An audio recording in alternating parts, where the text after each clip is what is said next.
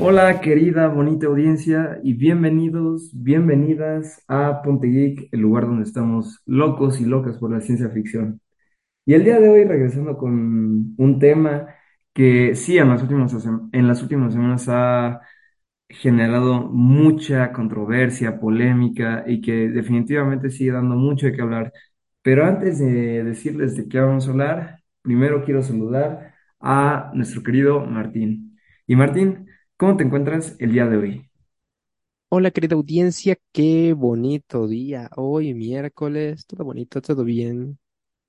Solo quiero decir que esto se graba el sábado, entonces, bueno, domingo. Estamos Entonces, en si algo, domingo. si algo sucede, si algo sucede entre estos días, entonces no es bonito el día. Entonces, eh, bueno, bueno, bueno. Entonces, ¿qué les digo? No, No, no, no, pero todo. pues vamos a llegar al, al Ah, miércoles y a claro, sí, días, vamos a sí. llegar a miércoles, vamos a llegar a más, pero pues luego hay gente que no se la está pasando bien. Entonces, hay que considerar todo eso, ¿no? Hoy sí fue un bonito día, entonces les quiero saludar con todo el placer posible de mi corazón. Entonces, iniciemos con este buen capítulo que está interesante. Así es, así es. Ya escucharon al líder de nuestra escudería, porque sí, recuerden, hay escudería de Pontevedra también. Y por supuesto, eh, también haciendo mención a Diego, Hisashi y Lizzy, que no pudieron estar el día de hoy, pero que siempre están en nuestros corazones. Y por supuesto, yo soy Luis Eduardo Ávila Gómez. Y bueno, pues, ¿de qué vamos a hablar hoy? Nada más y nada menos que la fusión Warner Discovery, que definitivamente ha dado mucho de qué hablar. Y la verdad, pues primero, ¿qué, qué sugiere esto de Warner Discovery? Que además de que pues, nos se, va se van a ver afectados los usuarios de HBO Max, no solo eso, también pues ha habido muchas películas retrasadas, inclusive algunas canceladas, pero hay mucha, mucha, mucha incertidumbre, inclusive sobre qué van a hacer, qué van a, este, a seguir a partir de aquí. Pero yo quiero preguntarte, Martín, primero, ¿qué opinas respecto a esta fusión, a esta fusión Warner Brothers Discovery? ¿Crees que esta nueva fusión va a hacer que el estudio tenga decisiones más conscientes con ciertas franquicias de, de las cuales este estudio es propiedad? ¿O crees que van a ir todavía en una dirección peor? Bueno, bueno, bueno, creo, creo, digo, sabemos que Warner es, este, sí es dueño, ¿no? De DC totalmente. Sí. Entonces, bueno, no es lo mismo que con Marvel y Disney, porque Marvel sí es, es una franquicia eh, era como independiente. DC no, DC estaba como que a cargo de Warner. Entonces, ¿qué va a pasar? Siento que va a ser un caso así. Yo solo espero que DC tenga todos sus personajes en su propiedad y no le pase como le pasó a Marvel con Spider-Man, de que, pues sí, Marvel es de Disney, pero Spider-Man es de Sony, entonces se hizo todo un relajo ahí. Por poco y perdemos a nuestro personaje querido Spidey por una tontería de administración. Este, pero bueno. Creo que HBO Max va a desaparecer. Bueno, o No, sea, pues, no, sí, no, sí. no, no, no va a desaparecer, pero sí, El o nombre sea, puede desaparecer, ¿no? ah, el nombre sí, pero va a cambiar de Sí, o nombre. sea, va a cambiar de nombre y pues ya se tuvieron las primeras consecuencias, ¿no? Unas cancelaciones de series y de películas ya hechas. O sea, Sí, Batgirl, el caso más famoso, o sea, ya estaba hecha, ya estaba para lanzarse y de repente, adiós. Esto me da a entender muchas cosas, como que Discovery quiere eh, llevar por un camino a, a Warner, sobre todo a DC, ¿no? Llevarlo por ya un camino, plantearlo, ya hacerlo, ya hacerlo un universo, porque pues DC no, no parece que no sabe lo que quiere y parece que Discovery viene a cambiar todo eso, ¿no? O sea, de restablezcamos todo, iniciemos de nuevo, pero ahora sí hagámoslo bien, o bien te- tomemos un poquito de lo que ya tenemos y hagámoslo bien, ¿no? Yo pienso que más que nada pasará eso. sí, no, justo. Eh, de hecho, pues como dijo, eh, Warner siempre ha sido dueño de DC, siempre. Y pues hablando un poquito de Batgirl, eh, yo recuerdo que hace tres semanas eh, la actriz publicó una carta emotiva para que Warner Brothers Discovery reconsidere su decisión.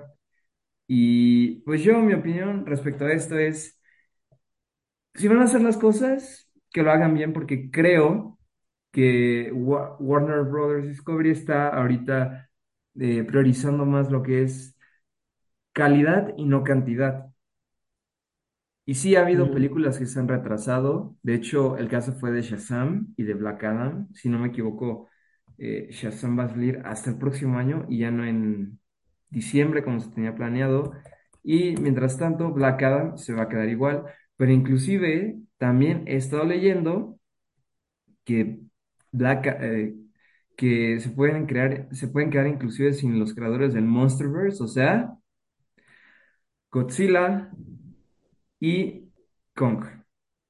Shazam, para que lo tengan en cuenta, fue retrasada, bueno, The Fear of the Gods fue retrasada hasta marzo del próximo año. Marzo del próximo año. Y Black Adam se sigue manteniendo para el 20 de octubre de este año que sigue en vigencia. Yo creo que ese ya se queda ahí. Sí, no, no, no. O sea, ya ahorita el marketing que se le ha hecho ha estado fuerte, duro, pero también, pues, no creo que ya haya muchos cambios. Ay, una disculpa. Salud.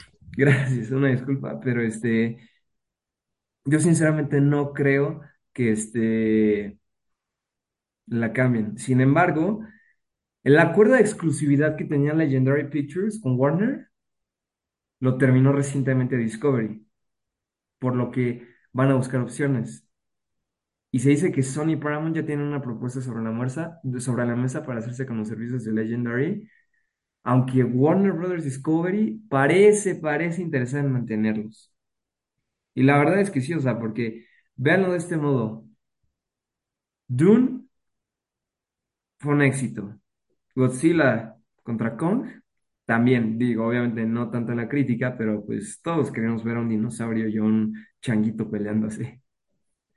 Y por ejemplo, si vemos toda la- todos los antecedentes, ¿qué películas ha producido Legendary para Warner?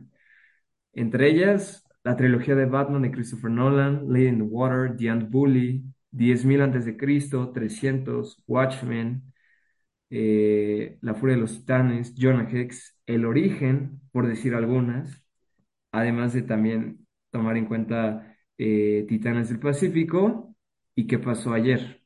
Son algunas de las películas que yo considero, podemos decir que muchas de estas son muy, muy queridas en la mente de los geek lovers y las geek lovers, pero Creo que hay decisiones muy, muy, muy apresuradas. De hecho, una de ellas es que, ¿qué iba a pasar con la segunda temporada de Peacemaker?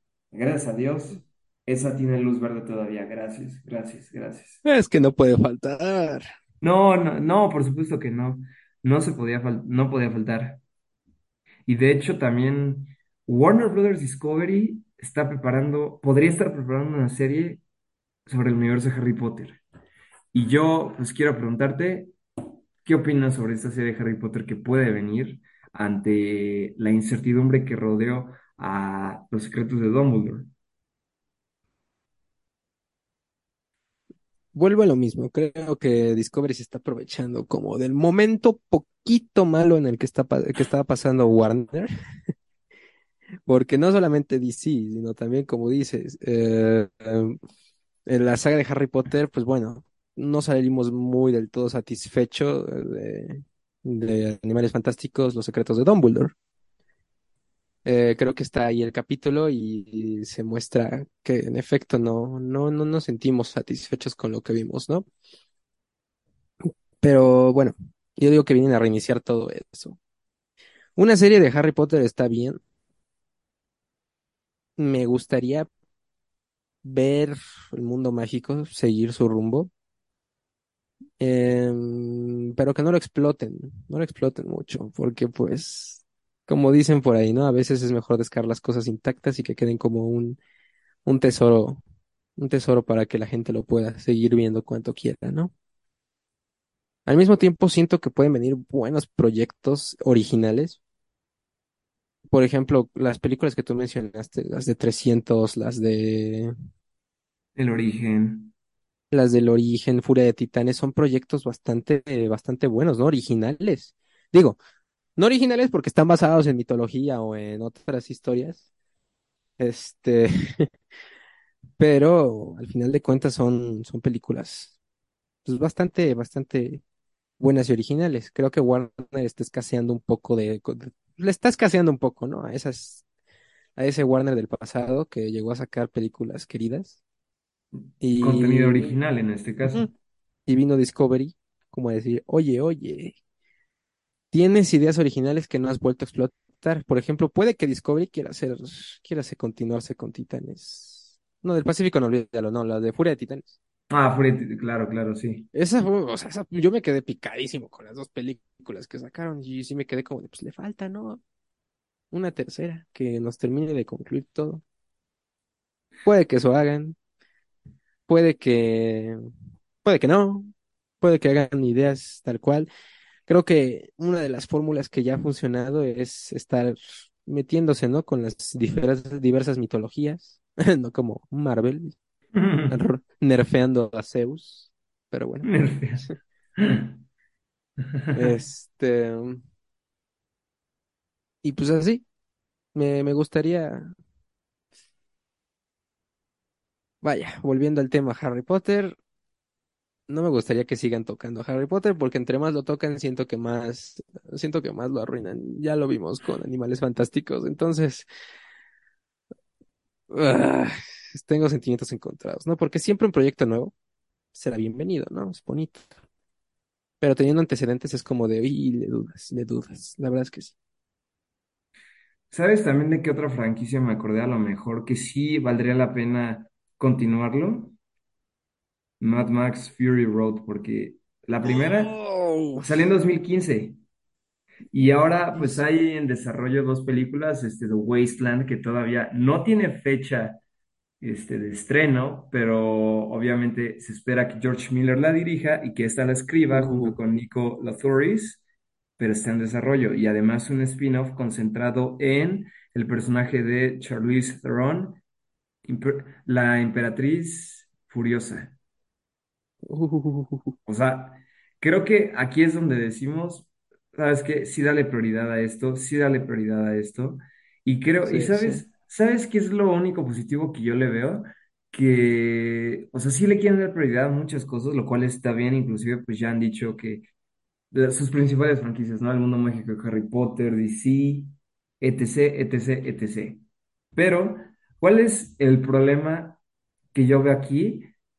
Que recién en su primer trime- trimestre no, este, no, no tuvo un buen inicio del todo, sino porque, pues, además de que despidieron gente, perdieron suscriptores. Y además, también, he estado leyendo el rumor, que era lo que tú tocabas ahorita, que incluso están pensando en vender, en vender los derechos de sus personajes de DC. Y eso dicen, eso dicen. Y lo que Discovery Justo lo que vengo advirtiendo y ya me están diciendo que... Sí, o sea, lo que quiere hacer con esto Discovery consistiría en buscar acuerdos para explotar incluso sus personajes más potentes como Batman y Superman, que ahí tocamos otro tema, Henry Cavill. Henry Cavill, Henry Cavill. sí, de hecho, pues justamente la nueva mentalidad también Híjole. del CEO es, Pero no, no depende también de Henry volver a ser Superman, porque siento que... no, o sea, sí, pero ¿sabes qué es lo que yo creo que está pasando aquí? Es el hecho de que ya no, ya no está transfiriendo confianza, la verdad. Inclusive otra franquicia de la cual me gustaría hacer mención es El Señor de los Anillos, porque antes de la llegada del nuevo CEO de Warner Discovery, las películas de Peter Jackson solo estaban disponibles en HBO, eh, y ahora con el cambio de política empresarial, obviamente aquí las tenemos en HBO, pero no está completa la saga, porque pues no tenemos Los Anillos del Poder ni El Hobbit. Además de que también cancelaron una serie de Batman, Cape Crusader, que ni siquiera Ni siquiera sabía, ahora sí que mostrar un adelanto, etc. Y también dijeron lo mismo. El nuevo cambio de rumbo de la compañía donde el streaming ya no es algo prioritario. O sea, creo que con Ah, eso podemos sí. decir que el streaming ya no es prioritario para ellos. Tan es así que igual la política de 45 días después del cine, las películas iban a estar ahí, ya no. Y Mm, cierto, a lo cierto. mejor una razón quizá por la cual están pensando en venderlo algunos de los, algunos de los personajes que tienen su propiedad, pues es justamente quizá porque están en bancarrota, porque de hecho mencionaste muy bien el ejemplo de Marvel. Para los que no sepan esto, o las que no lo sepan también, cuando Marvel le vendió sus derechos de sus personajes a diferentes eh, em- distribuidoras fílmicas o compañías este, eh, de películas como Paramount, eh, Sony, Fox, etc., fue porque querían evitar la bancarrota. Entonces, pues a lo que voy aquí es, quizá quieren evitar la bancarrota, sí, pero de acuerdo con los números, sí, o sea, perdieron mucho, pero no creo que sea en bancarrota, porque de hecho lo hemos visto, o sea, HBO Max es el servicio de streaming más grande, o bueno, no más grande, más querido de todo el público, aquí en Latinoamérica al menos. Mm, Pues yo pienso que puede valer madre. La bancarrota sí, sí está. Sí, ahora sí que no había considerado lo de la bancarrota de Marvel, pero uf, es que Marvel no sabía lo que, lo que, lo que iba a lograr, la verdad. Creo que en ese entonces Marvel no sabía que iba a formar uno de los universos cinematográficos más hermosos y populares de, de, de- de la historia del cine. sí, no, y justo eso fue a inicios de los noventas y pues ve ahorita, o sea, ya poco a poco los ha ido recuperando todos, ¿no? Pero yo Yo también, o sea, me quedo pensando en muchas cosas, como por ejemplo, estoy de acuerdo que series como Euphoria sí le es prioridad, series como Peacemaker también, inclusive Ah, bueno, es que también, me son que series que terminaron siendo un éxito al final de cuentas, ¿no? o actualmente también La Casa del Dragón de Juego de Tronos también, inclusive también hay este, un desarrollo por ahí, hay- ahora sí que hay un rumor por ahí que hay una serie, que va a haber una serie de Jon Snow, pero... Híjole, siento que desde que llegó el nuevo CEO de Warner, Warner Discovery, eh, no ha transmitido confianza. ¿Por qué? O sea, porque justo esta carta emotiva de la protagonista de Batgirl, de la cual pues no recuerdo su nombre, pero ahorita justo lo busco, pero creo que esto va a orillar a lo que tú decías, la caída de HBO Max. Esta fusión va a tomar, pues, inicio en 2024, aquí en Latinoamérica, y se Ujú. espera que el próximo año en Estados Unidos tome vigor. Pero yo aquí lo que te quiero preguntar, y ya esto es un poquito más personal, y esta es opinión, audiencia, al igual que nuestra opinión, es válida la de ustedes, todas opiniones son válidas, pero ¿tú crees que el llegar y decir abruptamente, cancelo esto, esto, esto, esto y esto, va a hacer que Warner eh, pierda prestigio dentro del mundo cinematográfico, televisivo, también inclusive del streaming. Absolutamente sí. Porque, mira, yo sé que dicen que no, muchos opinan que no tenía como que esa, no, vaya, mm, dicen que la producción nunca fue lo suficientemente épica para justificar su estreno en cines, ¿no? Pero creo que es una falta de respeto al tiempo que dedicó Leslie Grace al personaje, ¿no? Porque al final de cuentas tienes un contrato, sí, lo cumples, al final de cuentas se le pagó a la lo que se le hubiera pagado si se hubiera salido la película, pero es una falta de respeto, porque esta señorita puede estar, es como el, es el currículum, es, es su currículum vitae, prácticamente le estás quitando un espacio muy grande a su currículum vitae, porque sí. Tengo dinero, pero necesito prestigio. Y la actriz necesita ganar prestigio con sus actuaciones. Y nunca sabremos cómo le habrá quedado el, el, pues, el papel de, de Batgirl. Entonces, este, pues sí es malo y sí puede perder prestigio, es como el típico, como el típico. pues ya sabes, ¿no? Voy a hacer, por ejemplo, tonto, el modo carrera de cualquier juego deportivo, en el que tus, de- en el que, más bien, en el de cualquier tipo de juego manager, ¿no? Ya es que existe el manager de básquetbol, de fútbol americano, de Claro, que gerente general, partidos, exacto. ¿no? Que no juegas tú nada, es un manager, que tus decisiones afectan al prestigio del equipo. Yo digo que esto sí va a afectar al prestigio del equipo, pero a veces, y luego he visto buenos gameplays de estos juegos. Dicen, a ver, sí, estamos afectando ahorita el prestigio, pero es por una buena causa, ¿no? Y la buena causa es que sí, más adelante tu equipo tiene más prestigio que antes, ¿no? Entonces, una pequeña caída va para arriba. Yo pienso que ya deben tener planificado esto, y sí, va a caer su prestigio, pero supongo que es para una buena alza. Sin embargo, una película ya terminada y hecha, mínimo, estrénala, ¿no? O que sea. Es que, ¿sabes también yo creo desde dónde perdieron prestigio un poquito? Cuando Christopher Nolan sacó su última película con ellos. eh, ay, no recuerdo el nombre, pero en donde sale John David Washington también, o sea, muy buena película. eh, la cual es Tenet, sí, cierto. En Tenet fue año de pandemia y lo que él dijo, o sea, él quería esperarse a que todo esto se bajara, inclusive sacarla el próximo año, que era 2021 en ese entonces, pero Warner dijo, no, vamos a sacarla eh, de una vez en HBO Max y que la gente tenga tantos días para verla y que en el cine esté tantos días para verla, lo cual pues también perdió a una de sus figuras importantes la verdad. Porque ve todas las películas que ha hecho para la compañía, además de las ya mencionadas, El origen y la trilogía El Caballero de la Noche, Interestelar, Dunkerque, El Prestigio, también, esa es otra. O sea, son películas que tú dices, ¿qué onda?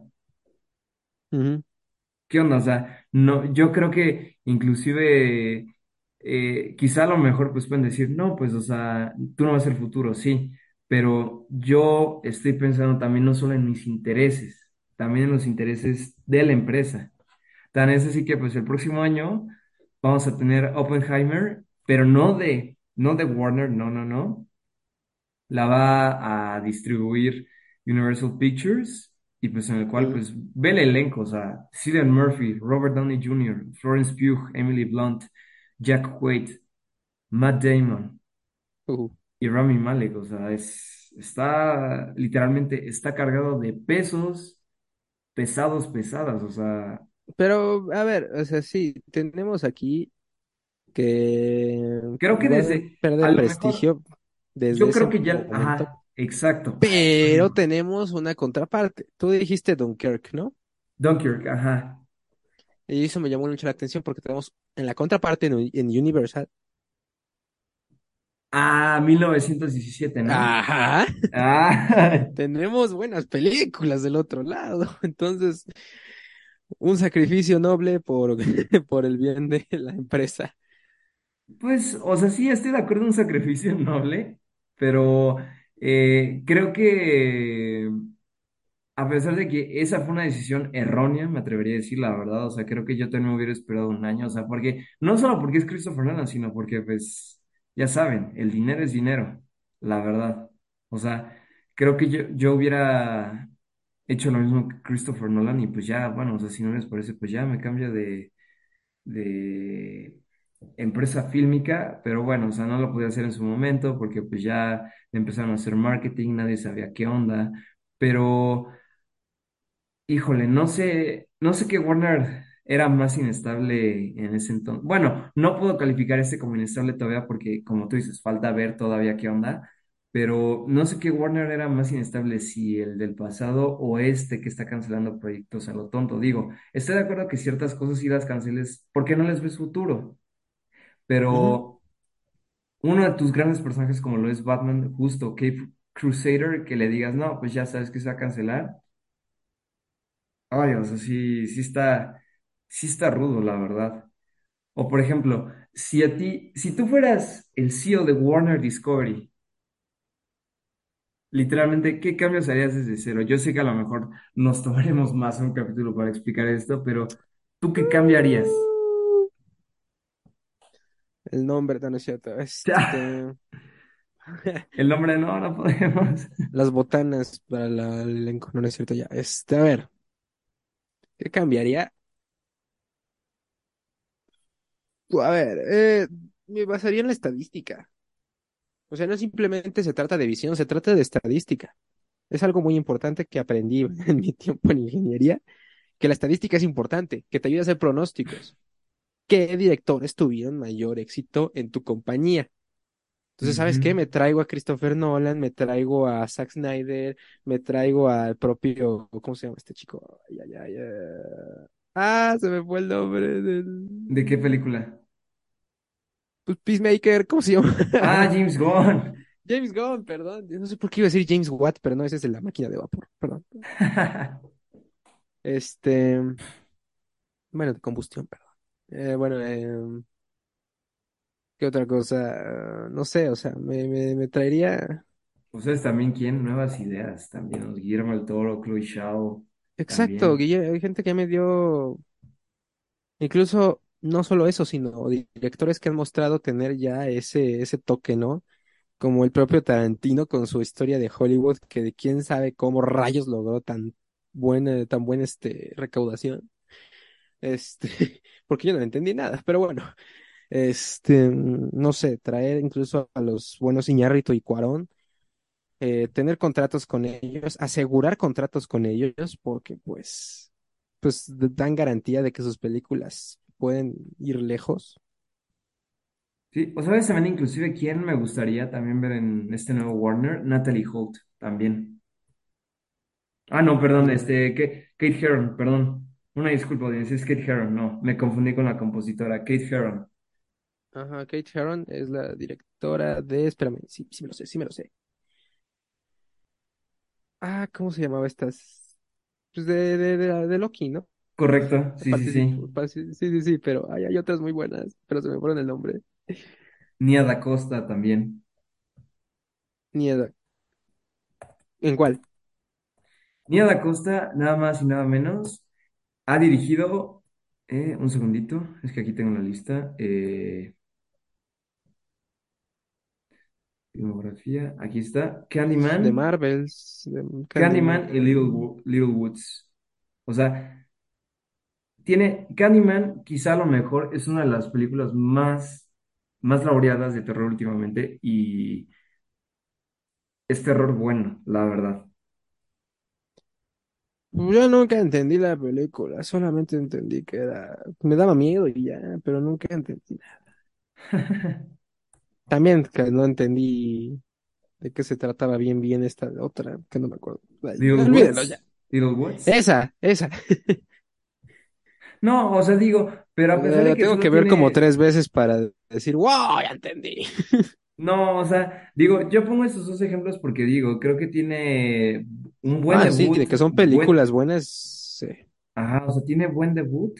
Inclusive también va a sacar una que se llama The Water Dancer, el, ahora sí que el bailarín acuático, si lo quieren ver así traducido. Ujú, Eh, y digo, creo que es garantía inclusive, pero creo que eso es lo que le... ha- O sea, más que ideas originales, obviamente sí lo necesitan, pero siento que más que nada lo que necesita Warner es, para ejecutar esas ideas necesita alguien en el que tú puedas decir, ¿sabes qué? Suéltame, yo lo puedo hacer, inclusive Ryan Coogler. Piensa en Creed. Ryan Coogler también, bueno, o sea. Steven Spielberg es otro que podrías traer.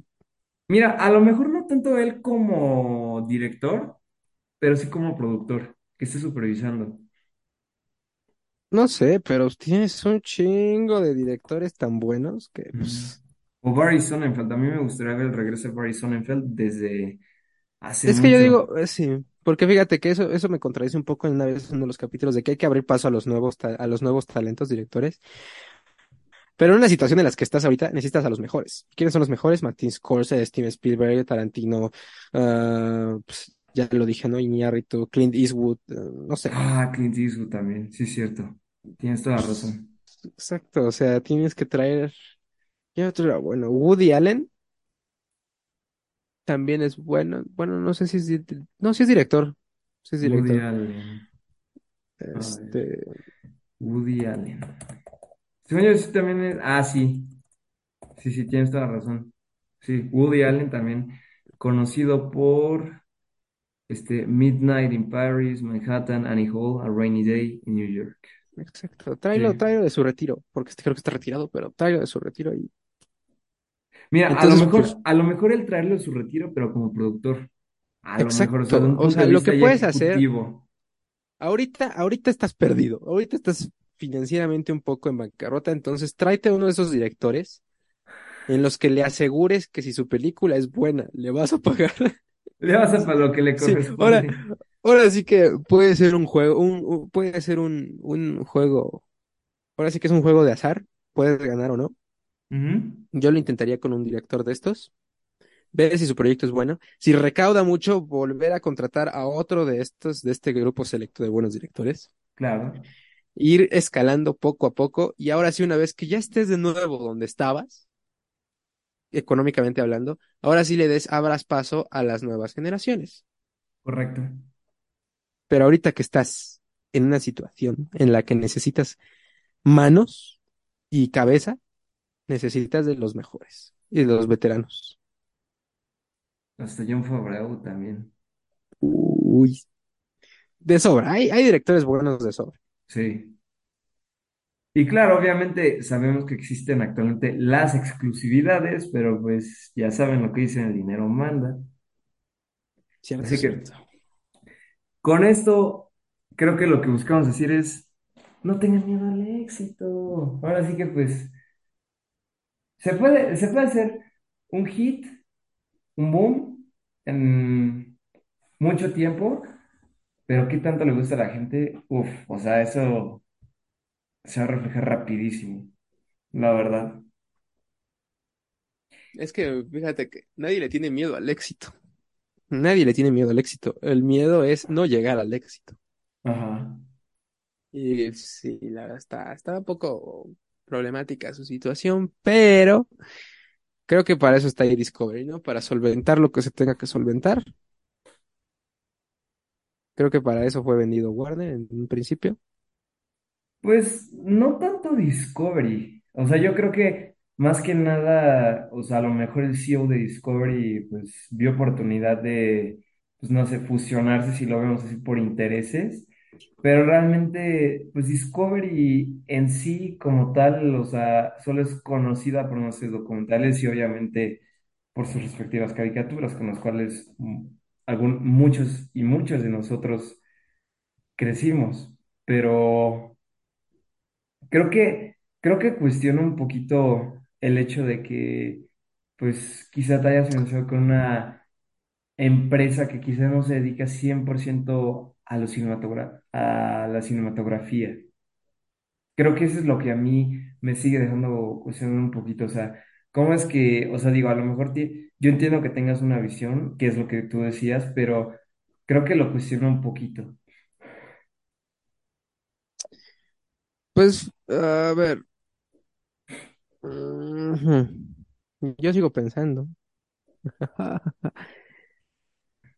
Bueno, es que si yo sigo pensando que Discovery, o sea, no solamente ha sido, mm, pues, no simplemente ha sido de documentales, ¿no? Ha llevado a la pantalla muchas buenas cosas. Tenemos ahí al... No, pues no, ¿verdad? No tengo nada. No, es que Híjole. te digo, Discovery es más de documentales, o sea, digo, y no está mal, o sea, digo, lo que Oh, hacen oh, oh, oh, y no se te, no se te haría un día muy chingón ver una especie de película de superhéroes, pero con un toque documental. Mm, No, la verdad es que no, no porque quedaría mal. Digo, o sea, no quedaría mal, pero no sé que a lo mejor creo que quiere de alguna forma, o sea, digo, desconozco al 100 la situación, no estoy tan familiarizado, o sea, reiteramos, es una opinión, es nuestra opinión, pero no sé por qué creo que se está basando bajo el modelo que quizá a lo mejor no sacar tantas cosas en un mismo año, sí darle prioridad a ciertas cosas, pero no sé, creo que se olvida, a lo mejor me atrevería a pensar que se está olvidando a lo mejor de algún público meta, por decirlo así. Quizá a lo mejor le puede dar prioridad a un público meta pero a otro no. O sea, a lo mejor no se le quiere dar público, prioridad al público adulto y no al juvenil, por decirlo así. Porque infantil, o sea, es muy fácil llegar al, es muy fácil llegar al público infantil. Ahora sí que es fácil ser de su agrado. O Pero sea, sí, pero vi- ha habido pues películas mm, que han- lo han logrado, documentales que han logrado buenas, pero sí que buena recaudación. sí, o Si mal no sea, recuerdo, La Marcha de los Pingüinos, producida por National Geographic, fue un éxito y fue un mm, documental, más que nada. Yo esperaba ver pingüinitos ahí hablando, pero no, fue un documental y aún así me piqué, siendo un niño de seis años. Imagínate. bueno, eso es cierto, o sea, ahí lo tienen bajo ese esquema, lo cual pues está bueno, pero insisto, creo que a lo mejor, creo que esto puede resultar ben- benéfico para un público, pero no, no para todos. O sea, por ejemplo, para a lo mejor algunos de los este, documentales pues, que se me vienen a la mente de Discovery son este, o los 15 mejores, mi opinión, o de acuerdo a encuestas que también he visto también. Tenemos Scream, The True Story, Mysterious Mm, Planet, Ghost Adventures, eh, John Bennett Ramsey, What Really Happened, The Story of Plastic, Unraveled Mystery of the Mansion, Italiani Made in India, Last Exit Space, entre otras. O sea, de que hay calidad, o sea, que sí hay este, variedad, sí, pero creo que se están basando bajo un esquema en donde quizá a lo mejor no, no se enfocan en todos los públicos por igual, o en, toda la audiencia por igual, pero quizá, no sé, yo siento que van, van a salir perdiendo un poquito por no enfocarse al 100 en todo su público, pienso yo. cierto, cierto, cierto.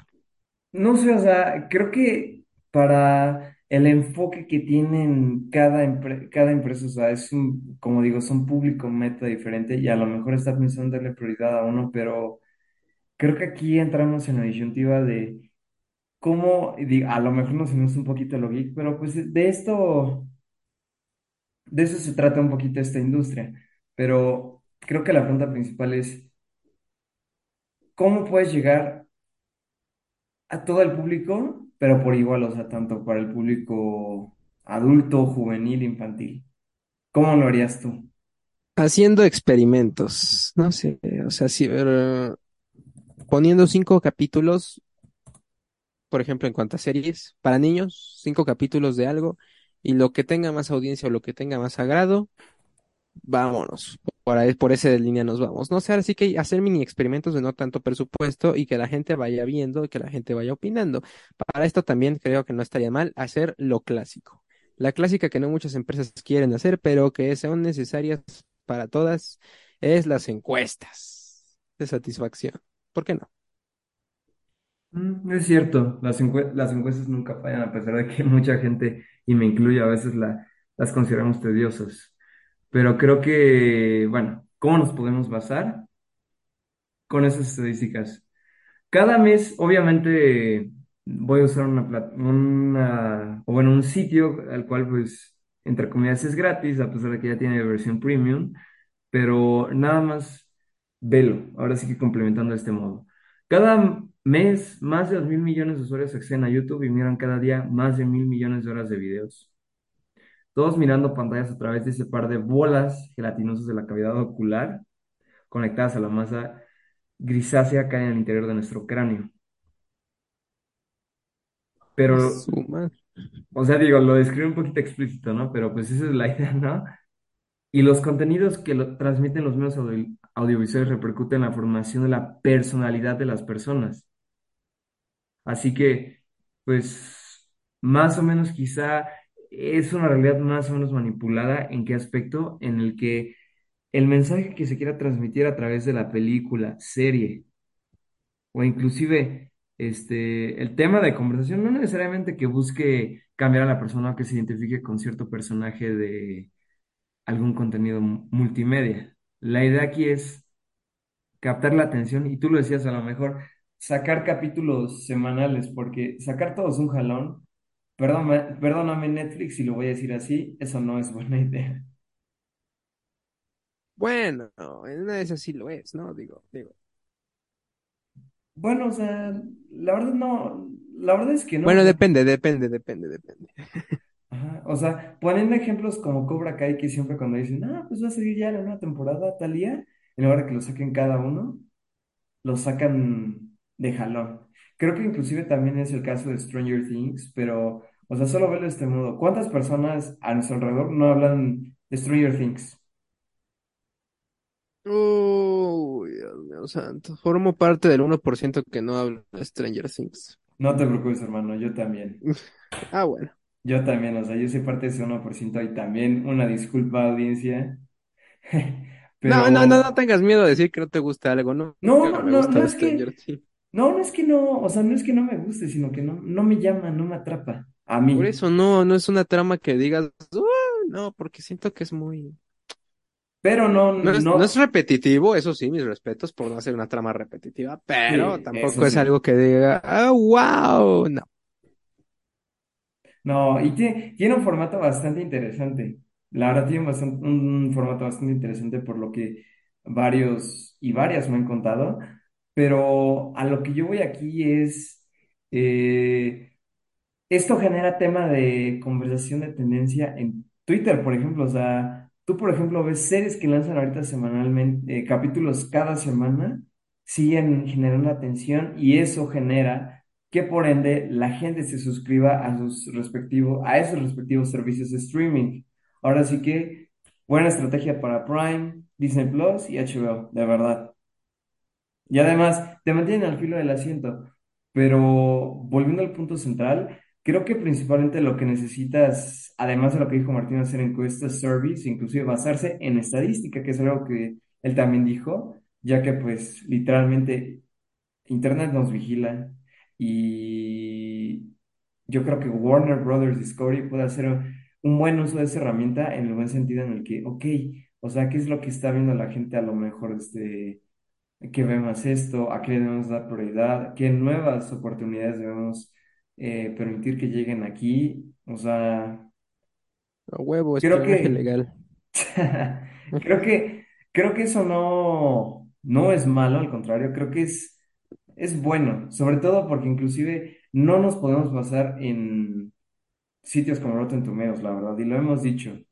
Creo que la opinión de uno es la que más cuenta, de uno o de una, pero Creo que a lo mejor, no sé por qué también estoy pensando que se están basando un poquito, o no sé si el CEO se está basando en el porcentaje, en el, en la calificación que Rotten Tomatoes le ha dado a algunos proyectos de Warner recientes que no han tenido la mejor calificación que digamos. No sé, no sé si siento que quiere quedar mejor con la crítica que con el mismo público. No sé tú qué opinas aquí.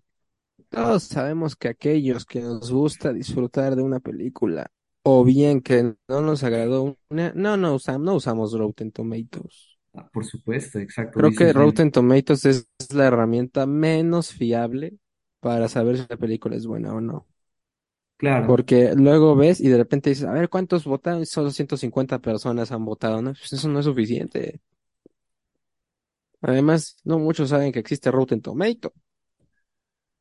Es correcto. Ahora sí que pues cuando entras a este mundo del, del Así que cine, si se está basando en eso, qué mal. sí. No, la verdad sí, sí es una pena porque, o sea, tampoco está, tampoco se trata de demeritar el trabajo de un crítico, o sea, por algo le pagan, por algo, pues entre comillas, quiere demostrar saber de, pero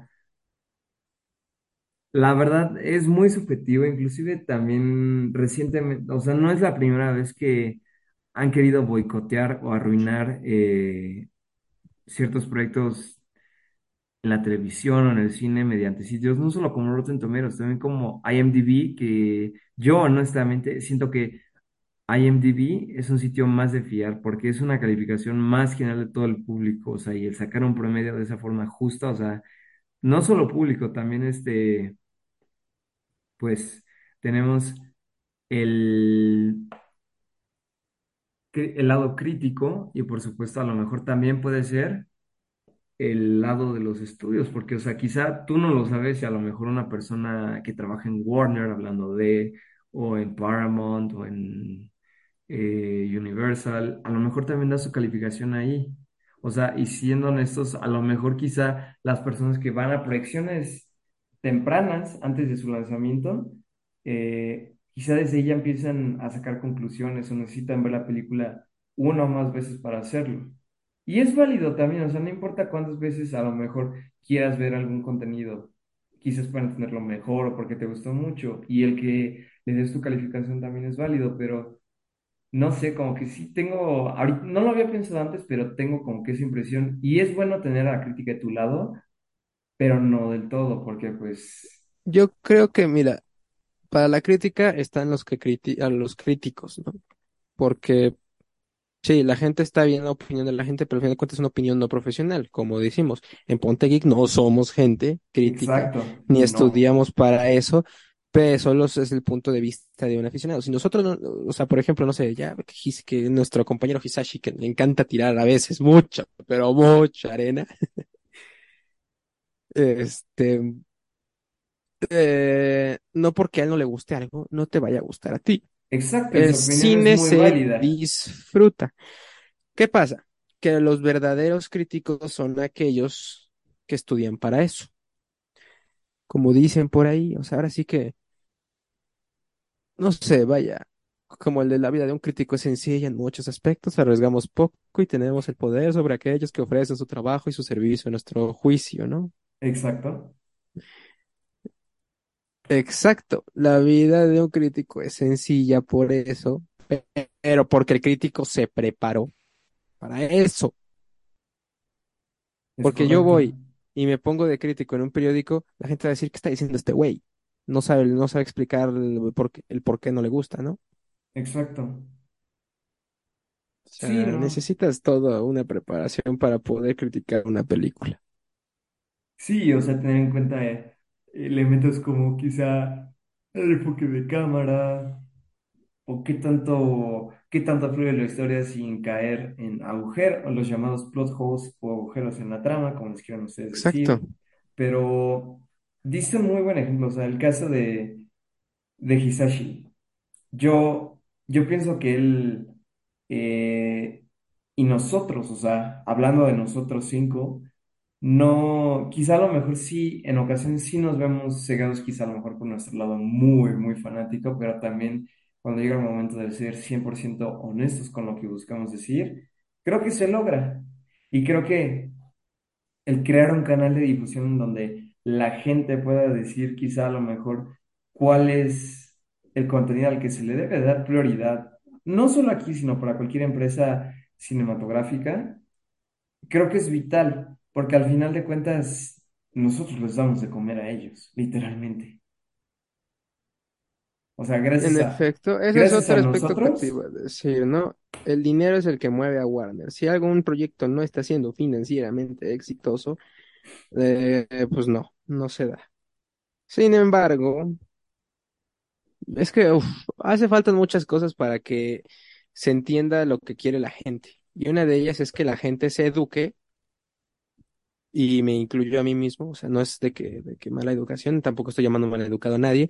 La gente se eduque a seguir los, las reseñas de gente profesional y preparada. y en función No, de eso, sacar porque la suya.